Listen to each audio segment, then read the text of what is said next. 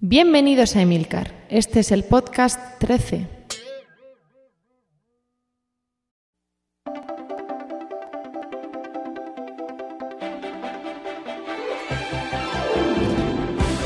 Tan ligero como el vuelo de Falcor cabalgado por Atreyu, así es mi nuevo MacBooker. Y contagiados de su carisma, comenzamos este podcast 13 que ya era hora. Os voy a hablar del iPhone, el iPod Touch, su SDK y el error comercial que creo que ha cometido Apple con esta línea de productos. También os contaré unas primeras impresiones sobre el MacBook Air, por supuesto. La siguiente sección tratará sobre el blog, las mejoras implementadas, algunas cosas que todavía no funcionan bien y las nuevas secciones. Vuestros emails siguen haciendo que merezca la pena el tiempo que le dedico a esto. Escucharemos algunos de ellos. Y vuelve la sección Blogosfera, donde os recomendaré un blog personal sobre Mac y un nuevo podcast.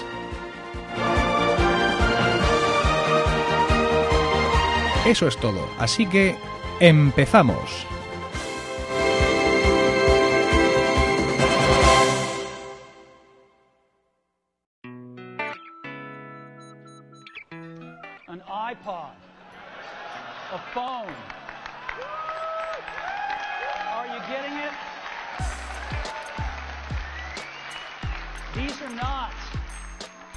This is one device.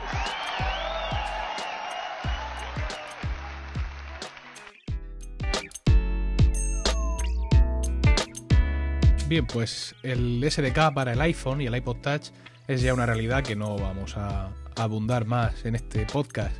Creo que ya llevamos pues, muchas semanas escuchando mucho sobre este SDK en otros podcasts, leyendo en los blogs, en fin, que no voy ahora a hacer aquí un, un gran comentario sobre, sobre ese asunto, solo dar mi opinión personal ya que eh, este SDK y las posibilidades que da son realmente mucho más de lo que todo el mundo esperaba, ¿no?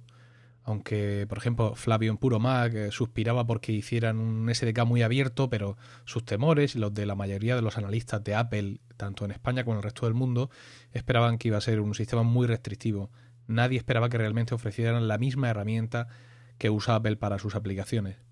Aún así hay gente que todavía le pone pega, y quiero entrar en una de ellas que es el, el, hecho de que Apple no va a permitir que se programen aplicaciones que puedan trabajar en un segundo plano. Esto ha sido tremendamente criticado y la verdad es que me parece un, una tontería si pensamos un poco en qué tipo de dispositivo tenemos, tenemos en la mano. El que una aplicación trabaje en segundo plano puede ser útil para dos cosas. Bien, para eh, un programa de correo electrónico de mensajería instantánea, bien para un programa de subidas o descargas de Internet y creo que eh, ninguna de las dos cosas tienen su sitio en un iPhone, que es un terminal de bolsillo. Eh, es cierto que es prácticamente un ordenador con, con, con Leopard, pero no tenemos que olvidar que sigue siendo un terminal de bolsillo y que no puede sustituir totalmente a un portátil. La aplicación de correo, efectivamente, ya la ha hecho Apple y es así, funciona en segundo plano. Pero una aplicación de mensajería instantánea o una aplicación tipo Dios no lo quiera, emule o alguna cosa así, eh, realmente no tendría una utilidad definitiva y solo lo único que haría sería cargarse la duración de la batería. Y en esto pues también hay que pensar, dado que, que sabemos que la batería del iPhone ha sido uno de los grandes dolores de cabeza de Apple a lo largo de su diseño y de su actual vida. Y el motivo que han dado ellos desde siempre para, para, no, para que el iPhone no, no tenga 3G. Y vamos a hablar, ya que estamos un poco de, de este 3G, de este iPhone 3G que en las últimas dos semanas de verdad ha llenado portadas, contraportadas y sección de anuncios y de sociedad de todos los blogs eh, de noticias sobre Apple. Eh, una de las cosas con las que se insistía más, es decir, eh, cuando la blogosfera quiere, yo creo que, hasta lo ven, ¿no? El, iPhone 3G corriendo por ahí. Y, bueno, los rumores eran muy insistentes, que si este taiwanés completamente borracho ha dicho esto, que si Walt Mossberg ha dicho esto otro, que, es que no hay iPhones en, en, Nueva York, en las tiendas está todo agotado, etcétera. Bueno, este rumor creo que además murió fulminantemente el mismo día que las tiendas de, de, Nueva York, por ejemplo la del Soho, según informada, informaba CD de, de Puro Mac vía Twitter, en el momento que esta tienda del Soho ya tuvo stock de sobra, ya a partir de ese día fue milagroso, pero ya no se volvió a saber nada más de, de este insistente rumor del iPhone 3G. Otra de las cosas que daban a entender que venía este iPhone 3G, que era inminente, vamos, que ya estaba aquí, es que en el firmware, no sé si de la versión beta 2.0 que están dando los desarrolladores o de la 1.1.4, en el firmware del iPhone eh, venía un, una línea de código que hacía referencia a un chip de telefonía 3G. Y leyendo esta evidencia yo pienso, mmm, ¿están de coña? ¿Es esta toda la evidencia? Lo digo porque es que estamos hartos de, encontrar prácticamente cualquier cosa en el código de los programas de Apple. Y como muestra un ejemplo, el 6 de marzo de 2007, yo, inocente y feliz de mí, publiqué una entrada en el blog, en emilcar.es, por cierto, por si alguien no lo sabe, que se llamaba Juegos en el Apple TV. Falta el mando. Y os la voy a leer entera para que veáis qué pardillazo puede llegar a ser. Dicen, todos los blogs del sector se ha puesto de manifiesto que la última y decepcionante actualización de iTunes incluye en su código una serie de líneas que hacen referencia a la sincronización de los juegos de iTunes con el Apple TV. Con esto parece confirmarse la tan rumoreada introducción de Apple en el mercado del ocio doméstico de salón. 6 de marzo de 2007. ¿Los juegos del Apple TV los habéis visto vosotros? Porque yo no. Y creo que tanta validez tiene como rumor aquella línea del 6 de marzo. Y estamos a 17 de abril de 2008, ha pasado más de un año. La misma validez, digo, tiene aquella línea como tiene esta que han encontrado ahora. Exactamente la misma.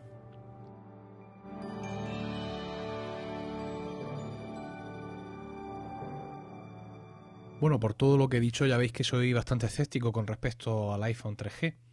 Y lo soy, en, entre otras cosas, aparte de las que he comentado, porque creo que Apple es una empresa muy enfocada a su mercado local de Estados Unidos.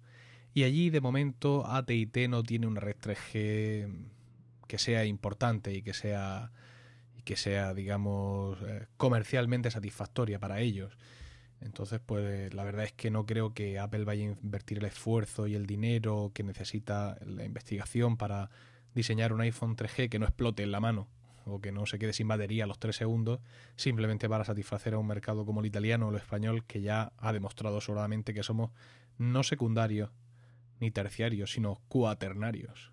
Es un chiste estúpido, pero refleja un poco la realidad. Eh, uno podría pensar que también con las nuevas características que del software 2.0 del iPhone, pues que este 3G sí va a ser necesario. Es decir, si la tienda de aplicaciones no va a funcionar solo mediante Wi-Fi, pues se supone que tiene que haber una conexión un poco más rápida, ¿no? O si el iPhone va a tener a partir de ahora este corte profesional eh, barra empresarial, es decir, con conexión a redes privadas virtuales, a servidores Exchange, con el push email similar a la BlackBerry, bueno, pues quizá por todo esto sí debería, o parece lógico que sea un iPhone mm, que lleve un chip 3G. Bueno, pues sí, pero las BlackBerry llevan haciendo esto mismo desde hace muchísimo tiempo y creo que solo hay un par de modelos que tiene 3G. La BlackBerry estándar que todos conocemos y todos entendemos no es 3G precisamente. A todo esto quiero unirle lo que he comentado en, el, en la introducción y es el error que creo que ha cometido Apple, un error comercial, ojo, ¿eh? Un error comercial eh, con respecto a esta línea Touch de, productos. Tanto el mundo Pocket PC como el mundo Palm sacó primero sus dispositivos eh, de información, es decir, sus dispositivos para proceso de información, y luego a estos dispositivos se les incluyó el teléfono. Sin embargo, Apple lo ha hecho al revés. Es cierto que Apple es el recién llegado, ¿no? Es el que ha llegado más tarde a este mercado cuando ya eh, la mayoría de los terminales incorporan, incorporan teléfono. Pero yo creo que deberían de haberlo hecho al revés. Es decir, si en aquella Macworld de 2007 no hubieran anunciado el iPhone, sino el iPod Touch todos nos hubiéramos quedado con la boca abierta ante ese dispositivo tan elegante y tan delgado que es el iPod Touch. Y si lo hubieran puesto a la venta en 15-20 días en todo el mundo, como venían haciendo por lo menos antes con sus productos, hubieran arrasado.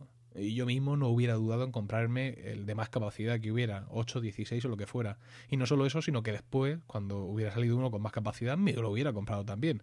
Es decir, que a estas alturas yo ya llevaría comprado dos iPod Touch y estaría, pues sí, esperando que saliera el iPhone seguramente en España tranquilamente, con mi contrato leonino, con, con mi seguridad, con mi garantía, pues porque yo soy así. Y aunque no me considero un cliente tipo de Apple, pero es muy posible que haya mucha gente así, que no se esté comprando el iPhone ahora mismo porque quiere tener la seguridad de comprárselo en un sitio oficialmente distribuido y le intranquilice, pues yo qué sé, lo de andar liberando y cuidado con las actualizaciones y a ver quién me lo trae de Estados Unidos, etcétera.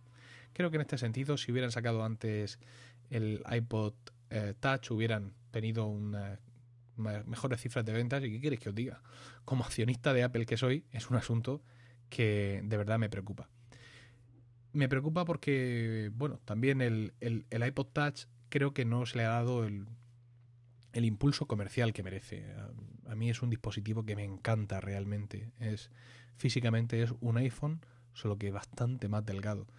Y yo espero que alguna vez realmente el iPhone llegue a estar en esos niveles de delgadez extrema, porque entonces creo que sí estaremos ante un dispositivo revolucionario, tanto en el software como en el hardware, como en el diseño externo.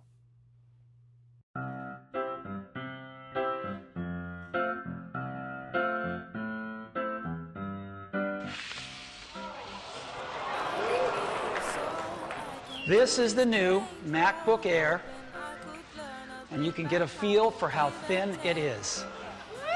Yeah, there it is.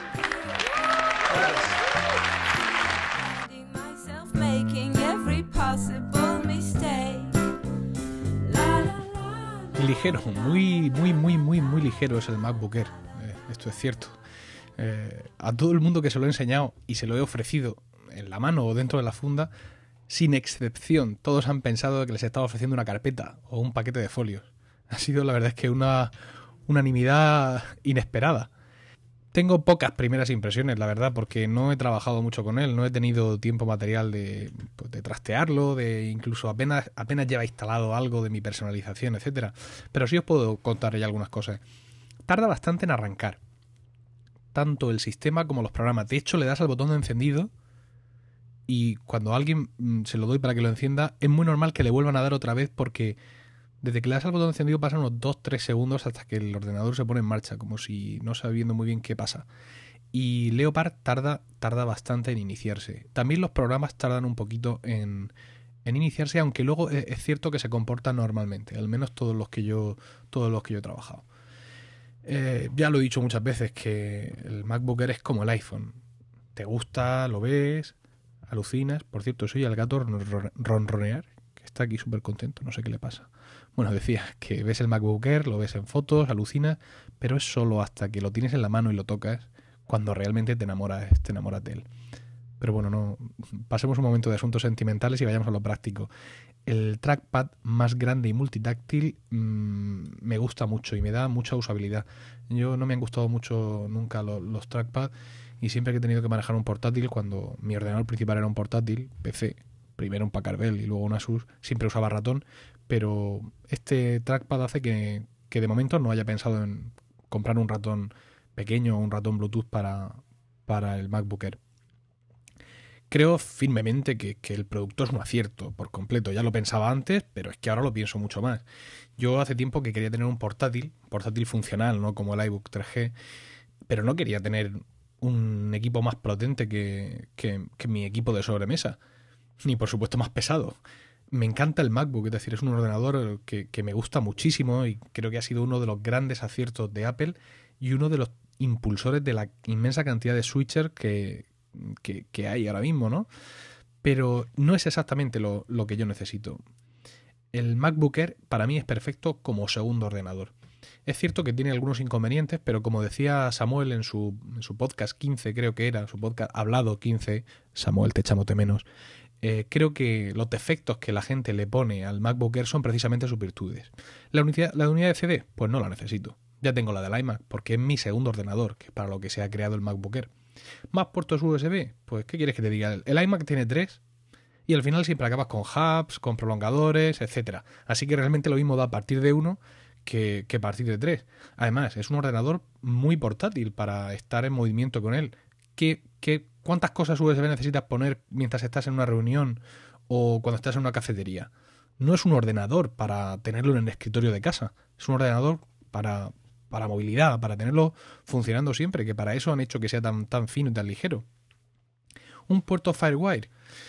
Pues bueno, quizá estando de vacaciones o un profesional pues quiera querer conectar una cámara de vídeo para ir descargando las grabaciones de vídeo y editándolas, pues sí, sí.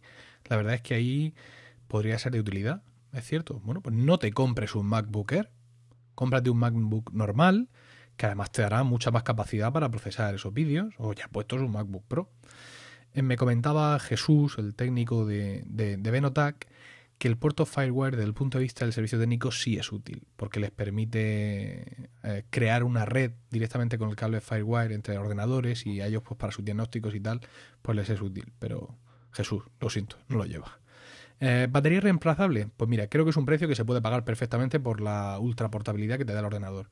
Más y me cuando el cargador es tan pequeñito y pensando también que ahora mismo en el mercado hay muchos cargadores para coche y para avión, que no es la situación de hace 4 o 5 años cuando los profesionales del, portátil salían con dos baterías cargadas de casa. Ya, ya no estamos en esa época.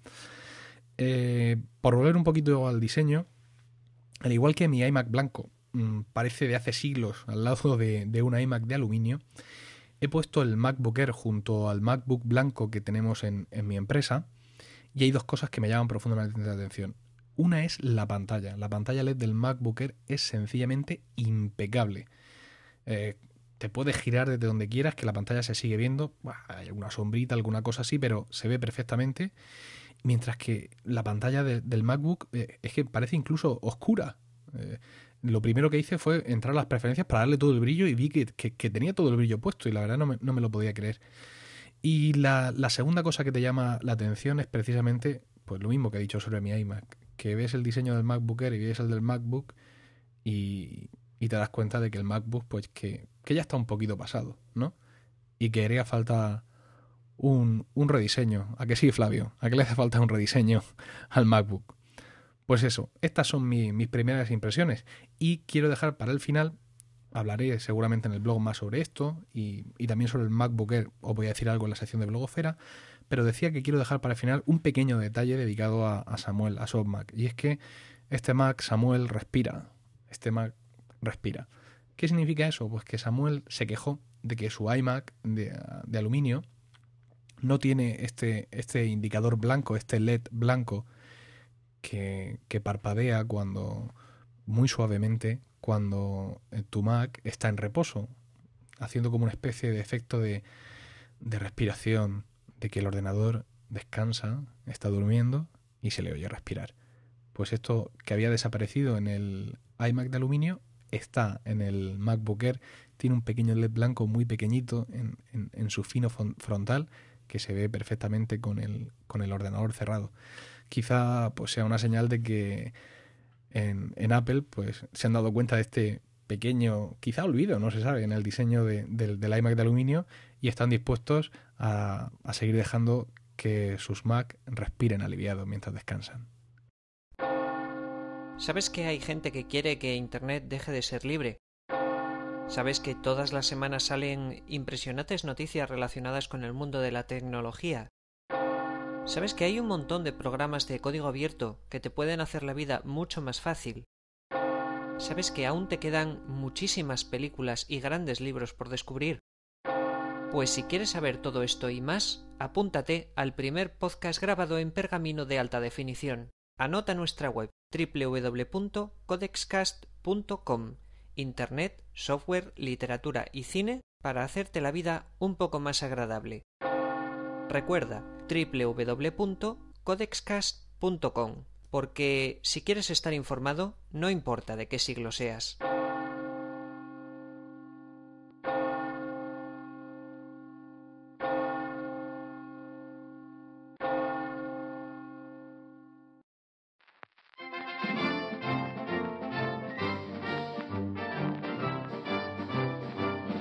Como ya comenté en el blog, en el propio blog, he migrado el software que lo, controla a la versión 2.5 de WordPress. Es una versión, la verdad es que muy impresionante, mm, sobre todo desde dentro, y, que permite hacer también cosas muy bonitas desde fuera, como habéis visto con, esa nueva versión de la plantilla Freshy, que también tiene otra mucha gente por ahí, como Salva Castro en su blog personal, y que aprovecha muy bien las nuevas capacidades de este software. El software lleva entre, entre algunas cosas, un soporte nativo de tags. Ya veis que en, la mayoría de mis artículos, aparte de la categoría, vienen unos tags que, pues, en principio están destinados a ayudarte a identificar más claramente los temas o a buscar temas parecidos, etcétera. Si ahora pincháis sobre cualquier tag de cualquier artículo veréis que no funciona. ¿Por qué? Pues porque yo tenía eh, instalado un plugin de, Task que no es compatible con esta nueva versión de WordPress y que además se pelea con los tags nativos de WordPress. Solución, pues la más terrible que uno pueda imaginar. Tengo que retaguear, por así decirlo, todos los artículos uno a uno. Y cuando lo haga, entonces podré desinstalar el, plugin viejo y rezar porque, porque funcione lo nuevo. Pero de momento eh, solo las categorías y el, y el buscador mm, están funcionales para, para localizar contenido dentro de, del blog. Lo siento, lo siento muchísimo. Dentro de, de otras cosas de, que hablar sobre, sobre el blog, pues bueno, también quiero decir lo que ya decía en el, en el post, que me gustaría centralizar todo el correo del blog en mi dirección de Mac, es decir, emilcar.mac.com y que, como ya sabéis la mayoría, estoy echándole una mano a Flavio y a Fede como moderador en los foros de Puro Mac. Entonces, pues cualquier consulta técnica que podáis querer hacer, yo rogaría que la hicierais allí. No por, no por alimentar el tráfico aquello, sino porque realmente la respuesta que os voy a dar va a valer para todo el mundo. Yo he recibido muchísimos emails, pero muchos, muchos, muchos, muchos. Durante el mes de marzo, que además fue un mes muy poco, muy poco activo con en lo que, en lo que respecta al blog, porque escribí, escribí muy pocas entradas pues durante, durante ese mes, aunque yo escribí pocas entradas, las comunicaciones con la gente fueron, fueron constantes y la verdad es que pude responder unos 20, 25 emails, que para un blog de mi tamaño, la verdad es que es bastante. Daos cuenta cómo es la cosa que, que yo tengo plantillas, bueno, tenía porque ya las he borrado, plantillas de respuesta, porque muchas de las preguntas se repetían. ¿Cómo hago para comprar un iPhone de España? Eh, ¿Qué me recomiendas para tal cosa, para tal otra y la verdad es que esto puesto en un foro como Puro Mac donde además hay tan buen rollo pues mira muchísimo mejor. Así que mm, quiero seguir recibiendo emails vuestros contándome pues vuestra opinión sobre el blog y el podcast asuntos un poco más personales eh, pequeñas historias que tanto me gustan pero todas las consultas por favor hacerlas en, el, en los foros de Puro Mac para que todos nos aprovechemos de, de las respuestas y podamos centralizar un poco más allí pues todo nuestro conocimiento y sea más fácil ayudar a la gente que, que, tiene, que tiene problemas con, con sus Macs. Pues nada más que deciros que voy a intentar abandonar un poquito el vídeo, aunque viene de camino un, un videocast sobre, sobre el MacBook Air, cuyo guion tengo ya casi, casi, casi ultimado. Y también, pues, eh, felicitarme, toma ya, porque creo que un par de nuevas secciones que, que he iniciado se han recibido bastante bien. Una es la de atajos de teclado, que no es muy podría empezarme a publicar atajos todos los días, pero es que realmente solo quiero publicar los que uso yo, ¿no? Y esa ha sido muy bien recibida y la otra es humor geek, donde si bien a veces no compartimos el mismo tipo de humor, pero quiero poneros capturas de pantalla de, programas y de páginas web con, con frases pues que me resultan que me resultan chocantes. Bien, pues eso es todo, que, que eso, que no voy a abandonar el podcast hablado, que aunque voy a seguir alternando con videocast y que espero terminar pronto de retaguear todos los artículos para que la función tags vuelva a ser eh, usable por todos vosotros.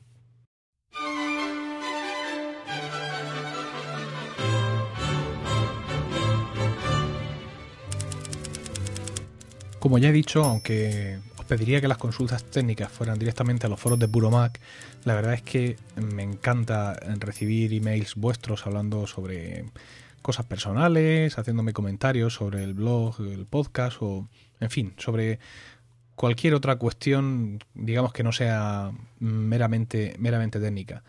Porque muchas veces además tenéis el detalle de contarme un poco historia sobre vosotros. Y eso me encanta, me encanta porque me hace, me hace sentir muy cerca de, de los que me leen y pues sentir que en definitiva, si nos conocíamos en persona, pues seguro que todos seríamos amigos y tendríamos un trato agradable y que la distancia en este país nuestro o incluso en el mundo no es óbice pues para que nos llevemos bien gente con los mismos intereses. Y en ese sentido quiero leeros íntegramente uno de los emails que, que me han gustado precisamente porque eso, porque me cuenta su batallita. Y a mí me gustan las batallitas de la gente. Se llama Tony y bueno, voy a leer ya. Dice, hola Emilcar, o debería decir Emilio, eso de saludar por los nicks no se me da nada bien, ¿qué le vamos a hacer? Me presento, mi nombre es Tony, tengo 40 tacos, aunque aparento menos, jejeje. Soy de Sabadell, provincia de Barcelona, aunque ahora vivo en un pueblecito cercano, de nombre Saint Menat. La calidad de vida fue una base importante junto a los precios de la vivienda para esta decisión. Del resto, bueno, ya irá saliendo. Hace un tiempo que te sigo, te oigo por podcast, te leo en el blog, pero hasta ahora no me había decidido a contactarte, y créeme, razones no han faltado. Creo que haces uno de los podcasts de mejor factura de este lado del océano, es lo que pienso, y vale, no escucho mucho, pero creo que lo suficiente para hacer esta afirmación. Así que ahí van mis felicitaciones, por el esfuerzo, las ganas, la dedicación y, como no, la pasión. ¿Y por qué ahora atrapar un meses te escucha?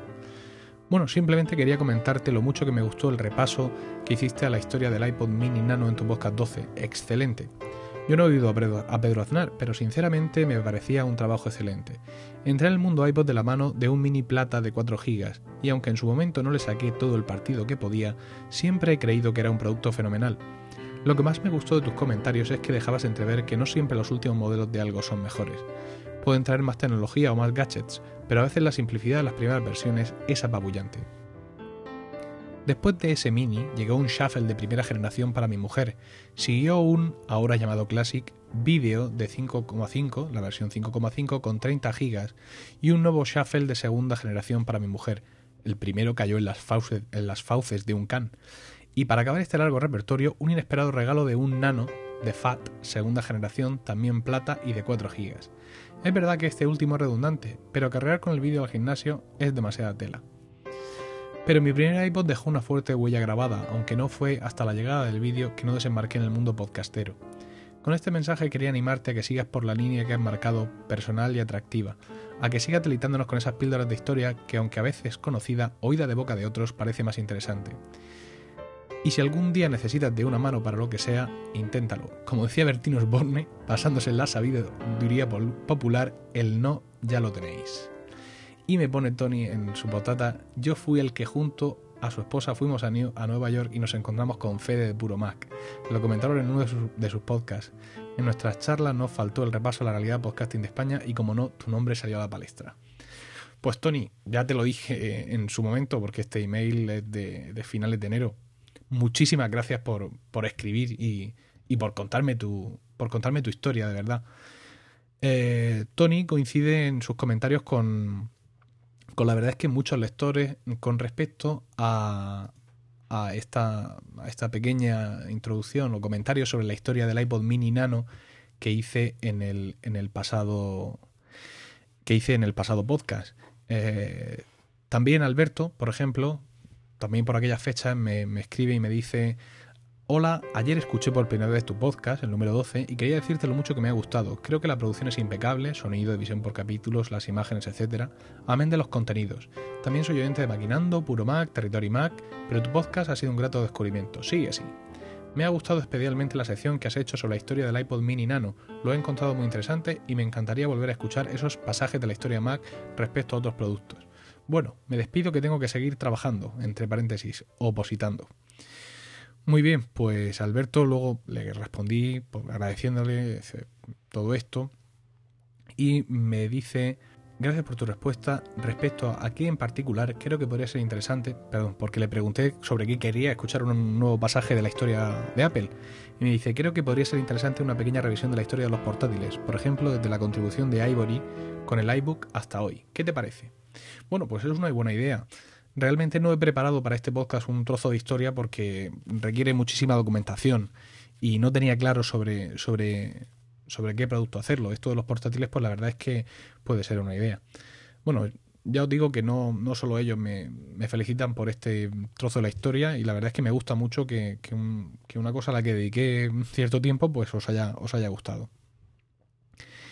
Eh, más cosas que podría contaros. Bueno, un lector que, se llama David eh, es usuario de, Ono, al igual que yo, y ha hecho un seguimiento bastante intenso de, los problemas con iTunes y, con Ono, ya que Ono al parecer en algunas demarcaciones, en algunos nodos, identifica a iTunes como un programa de peer-to-peer y lo capa. Entonces, pues David ha estado haciendo un seguimiento a, a este asunto que al parecer ha tenido un final feliz.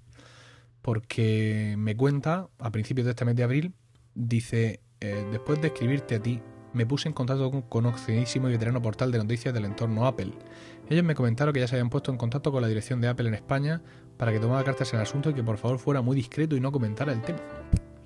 Dice, en fin, después de mes y pico y sin tocar nada de mi iMac ni de mi router, hoy, 2 de abril, me he dado cuenta de que las descargas en iTunes funcionan al 100% y es un verdadero gustazo.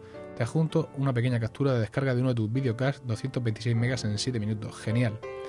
Se nota que Apple ha tomado medidas en el tema. Como usuario de Apple TV, me quedo tranquilo al pensar que cuando llegue la futura opción de compra y alquilar vídeo en iTunes, podríamos disfrutar de una buena calidad de conexión. ¿Será este un indicio de que no va a tardar demasiado en llegar? Gracias por todo y saludos. Al parecer, mm, estos problemas con Ono yo no los he tenido nunca, la verdad, pero según comenta David, parece que ya podrían estar resueltos. Los que lo hayáis tenido, comprobadlo por favor, y si no es así, pues lo ponemos en los comentarios y, y le damos un nuevo, un nuevo repaso a, este asunto. Pues para terminar esta sección de, emails, solo quería comentar que Mario es un usuario que me lleva escribiendo mucho tiempo y que finalmente pues se ha, pasado a, Mac y se ha pasado con un MacBooker.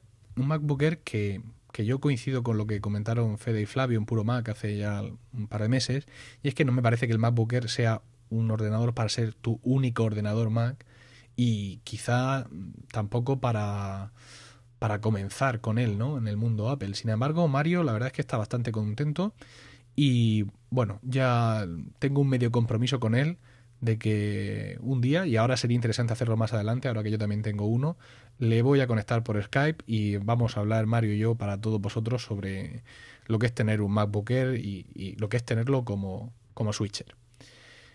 Y bien, nada más solo terminar mmm, al blog para que veáis en el artículo en el que anuncio el podcast, ya que allí voy a poner tres direcciones que Juan Luis García Alonso ha sido tan amable de enviarme con recursos y fuentes sobre el Apple II, aquel ordenador mítico y antiquísimo que encontramos en casa de Fiedler. Nada más en esta sección.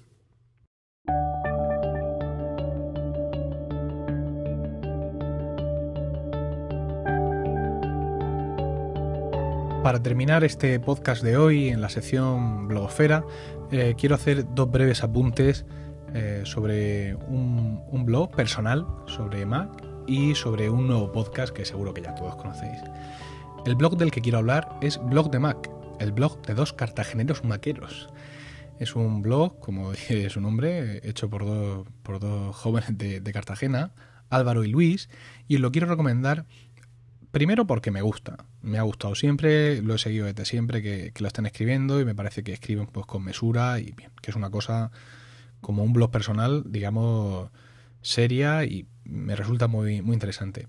Y el segundo motivo es porque Álvaro, uno de ellos, se compró un MacBook Air casi al mismo tiempo que yo. Creo que lo recibimos con un día de diferencia. Y él está haciendo, y muy bien además, lo que yo no estoy haciendo, que es una, una revisión intensa, y bien documentada de, del MacBooker. Y no lo estoy haciendo por dos motivos. Primero, porque soy muy perro. Y segundo, porque antes de yo, por así decirlo, haber desenfundado el mío, él ya había comenzado con su revisión y además muy bien estructurada. Él tiene un artículo del día 12 en el que avisa que al igual que ya hizo con el iPod Touch, y es interesante que la veáis también porque esa revisión está muy bien, la del iPod Touch, y es parte eh, esa revisión es en parte culpable de lo mucho que me gusta ese dispositivo. Bueno, te decía que él ya anuncia que esta revisión suya del MacBook Air va a ser en varios días y que mm, va a llevar las siguientes secciones. Eh, aspectos generales, diseño, trackpad, batería, rendimiento, eh, remote disk y luego una comparativa entre su MacBook, que él tiene un, él tiene un MacBook, creo que sí, tiene un MacBook negro. Efectivamente tiene un MacBook negro de, de 2 GHz y 2,5 GB de RAM, una comparativa entre ambos modelos para, abrir un debate. Voy a, voy a enlazarlo desde el blog porque todo lo que yo además estoy comentando en su blog porque él algunas veces me hace alguna llamada desde el blog me dice bueno no sé qué pensará de Milcar tal y bien creo que, que además con fotos muy buenas y, con mucho detalle creo que ahí tenéis una oportunidad más para ver no una revisión clásica de un blog comercial, no, no, sino de un tío como nosotros, pues que lo tiene y que se está preocupando de ver, de ver distintas cosas. Os digo la dirección, aunque la veréis ahí en el blog, pero es blogdemac.es. Y el podcast del que quiero hablaros, y que como ya he dicho seguro que ya conocéis, es Macniacos, que ahora mismo es un poco el crack ¿no? de iTunes, porque con un número, creo, con un solo número ya estaba el número uno y ahora mismo está el dos. Este podcast lo hacen Valen y José, que se llaman a sí mismos dos apasionados de las nuevas tecnologías y en especial de todo lo que tiene que ver con Apple. Eh, yo los conozco de, los foros de Puro Mac y bueno, he escuchado todos los tres podcasts que han sacado hasta la fecha y la verdad es que me, gusta mucho.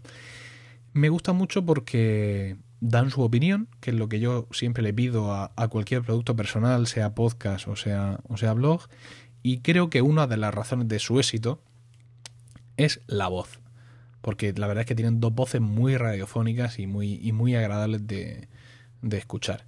Son asturianos, con lo cual no tienen ningún acento así extraño y, medio raro como, como, el mío de aquí de Murcia. Y bueno, eh, si no los habéis escuchado, pues os recomiendo que les, que les deis un vistazo. Stay hungry, stay foolish. Thank you all very much.